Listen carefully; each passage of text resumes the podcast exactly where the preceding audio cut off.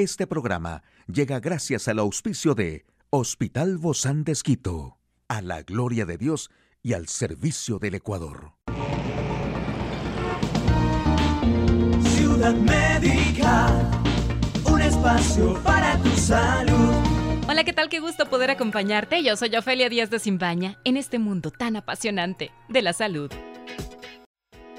Si tienes ronquera o debilidad o pérdida de tu voz o sensación de cosquilleo o tos seca o dolor de garganta, lo más probable es que tus cuerdas vocales están inflamadas. A esto se le llama laringitis. Bueno, el portal de Mayo Clinic sostiene que la mayoría de los casos de laringitis se desencadenan por una infección viral temporal y no son muy graves.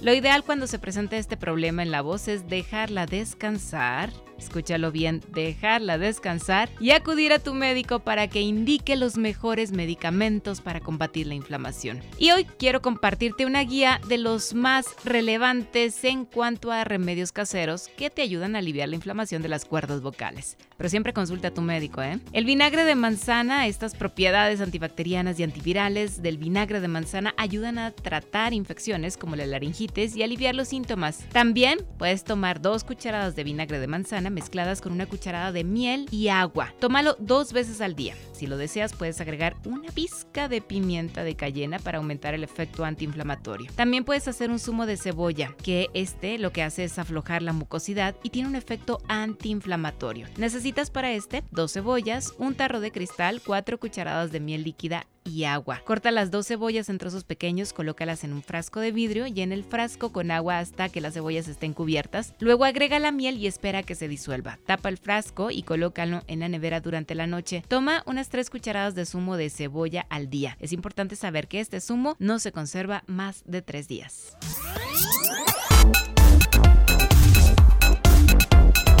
Aquí el detalle de la información más actual en el campo de la salud. Descubrimiento de vínculo con un virus hace esperar mejor respuesta a esclerosis múltiple. Dormir poco causa el envejecimiento de la mente. La Organización Mundial de la Salud descarta que la viruela del mono se convierta en otra pandemia.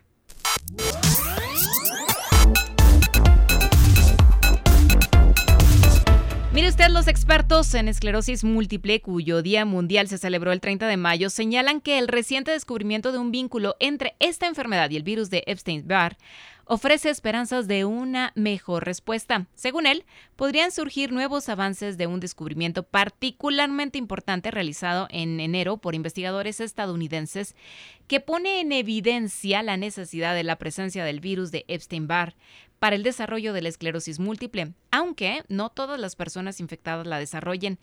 Esta es una enfermedad autoinmune del sistema nervioso central, cerebro y médula espinal.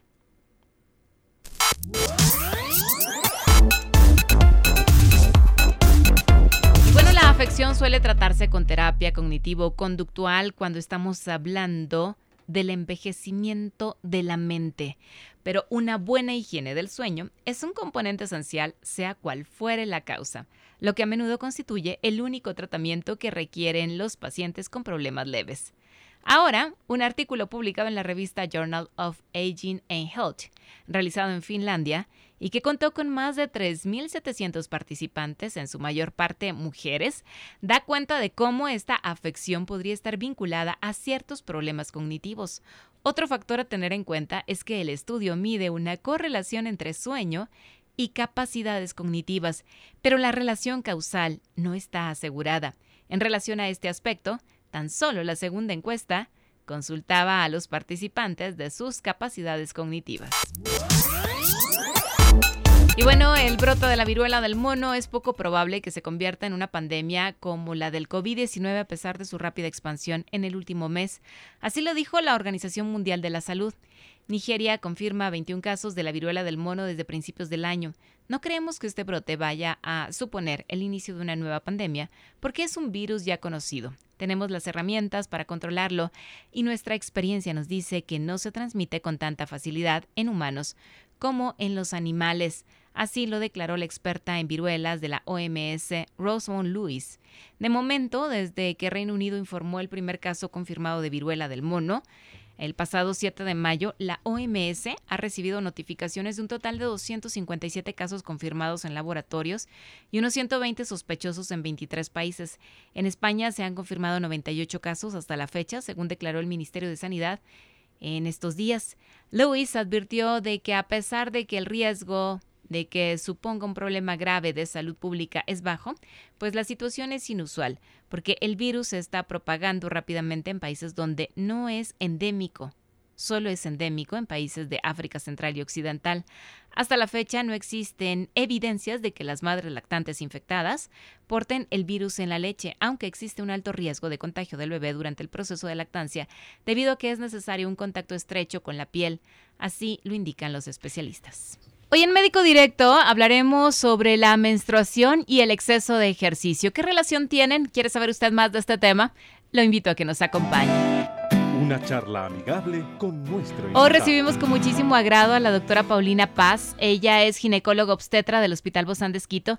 Gracias, Doc, por acompañarnos. Bienvenida. Muchas gracias, Ofelia, por la invitación. Estamos en tiempos donde cada vez estamos hablando más de estos temas de la menstruación, de la importancia de esto. Y bueno, también no podemos dejar a un lado cuando hablamos de la menstruación y el exceso de ejercicio. ¿Qué cambios trae esto o qué beneficios también? Porque siempre cuando hablamos de ejercicio hablamos de los beneficios de practicarlo y son de sobra conocidos por la población, ¿no? Y cada vez más nos involucramos en esto de las rutinas, pero ¿en qué momento ya esto se convierte en un exceso y cómo esto evoluciona y cambia todos los ciclos menstruales? Bueno, el ejercicio y la menstruación son dos compañeros que van de la mano, porque si tenemos un ejercicio regular, esto más bien va a favorecer a nuestras menstruaciones para que las menstruaciones sean menos dolorosas, más, más tolerables y la mujer, obviamente, la joven, tenga un mejor estado de ánimo durante el proceso menstrual. Ahora, obviamente, todo exceso es malo, ¿ya? Si tenemos ejercicio excesivo, extenuante, este sí puede suprimir las menstruaciones, lo cual... Eh, eh, muchas veces no es patológico cuando se trata de ciclos cortos, especialmente en las pacientes que son deportistas de élite, pero cuando em, ya se ve reflejada la pérdida de la menstruación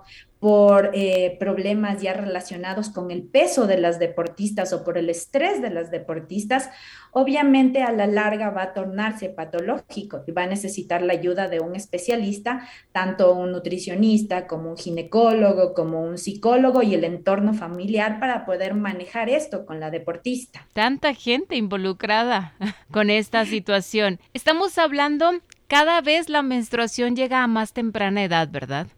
Va a depender mucho del estado o de la, de la etnia de, la, de, la, de las personas, ¿no?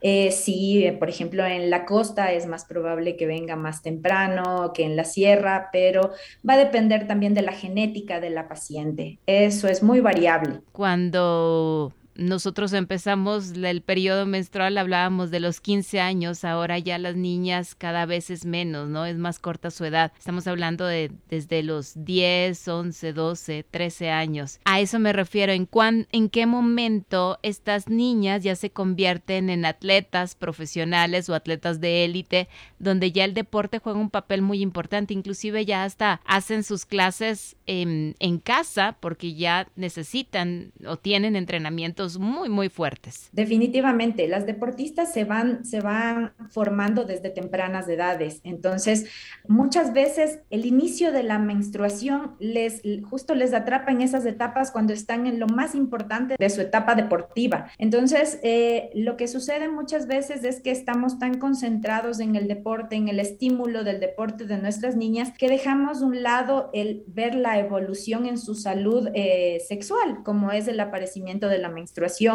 el aparecimiento de los otros caracteres, el desarrollo de las mamas, del vello púbico. Si nosotros tenemos una niña que a los 16 años no ha menstruado y o a los 14 años no ha tenido ninguno desarrollo de estos caracteres, obviamente ya se, se transforma probablemente en un problema, eh, ya en una patología, y por eso es importante ir de la mano con el ginecólogo y los especialistas que estén involucrados, incluso el endocrinólogo si fuese necesario. Pero obviamente el deporte en sí, si es que es llevado de buena manera, si es que la paciente mantiene un peso adecuado en relación a su índice de masa corporal, entonces eh, básicamente el deporte más bien va a ser beneficioso para la paciente. Tiene estas endorfinas que le hacen estas hormonas del buen humor, ¿verdad? Definitivamente, cuando las pacientes hacen deporte liberan endorfinas, eso hacen que estén mucho más contentas, mucho más felices con su actividad diaria y obviamente nos da, como, como padres, nos ayuda a que estén eh, libres de otras, otros pensamientos que puedan no ser los que quisiéramos para nuestros hijos a estas edades. Inclusive cuando la actividad física pues es la regular, quizá no en extremo como estas atletas de élite de las que mencionamos, combate también los dolores menstruales. Definitivamente, el ejercicio ayuda muchísimo en la dismenorrea, que es el dolor menstrual, el cólico menstrual que tienen las, las niñas, las jovencitas cuando están iniciando su etapa de,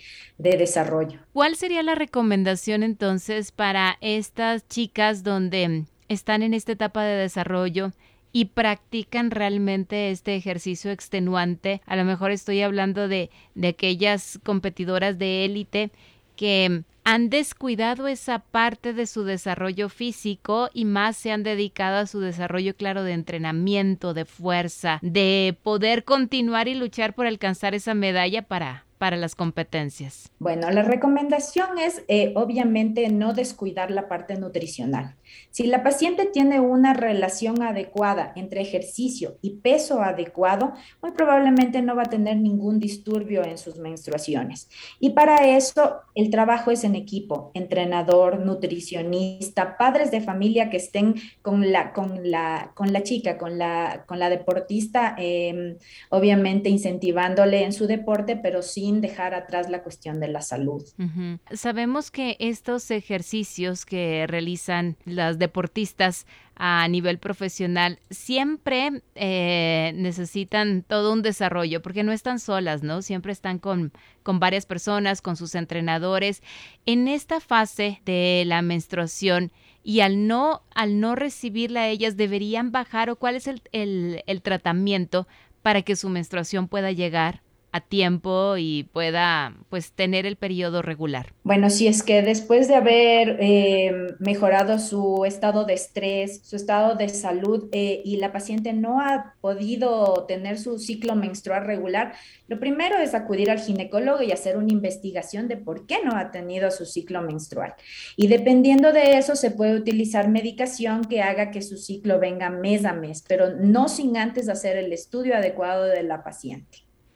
Y se trata, se regula a través de aminorar el ejercicio o con medicación o cuáles son los tipos de tratamiento que hay. Depende de la paciente. Si vemos que la paciente tiene una alteración en su ingesta de alimentos y que tiene un bajo peso por eso, la regulación va a ser a través de una mejor alimentación. Y con eso, con eso puede lograr la menstruación.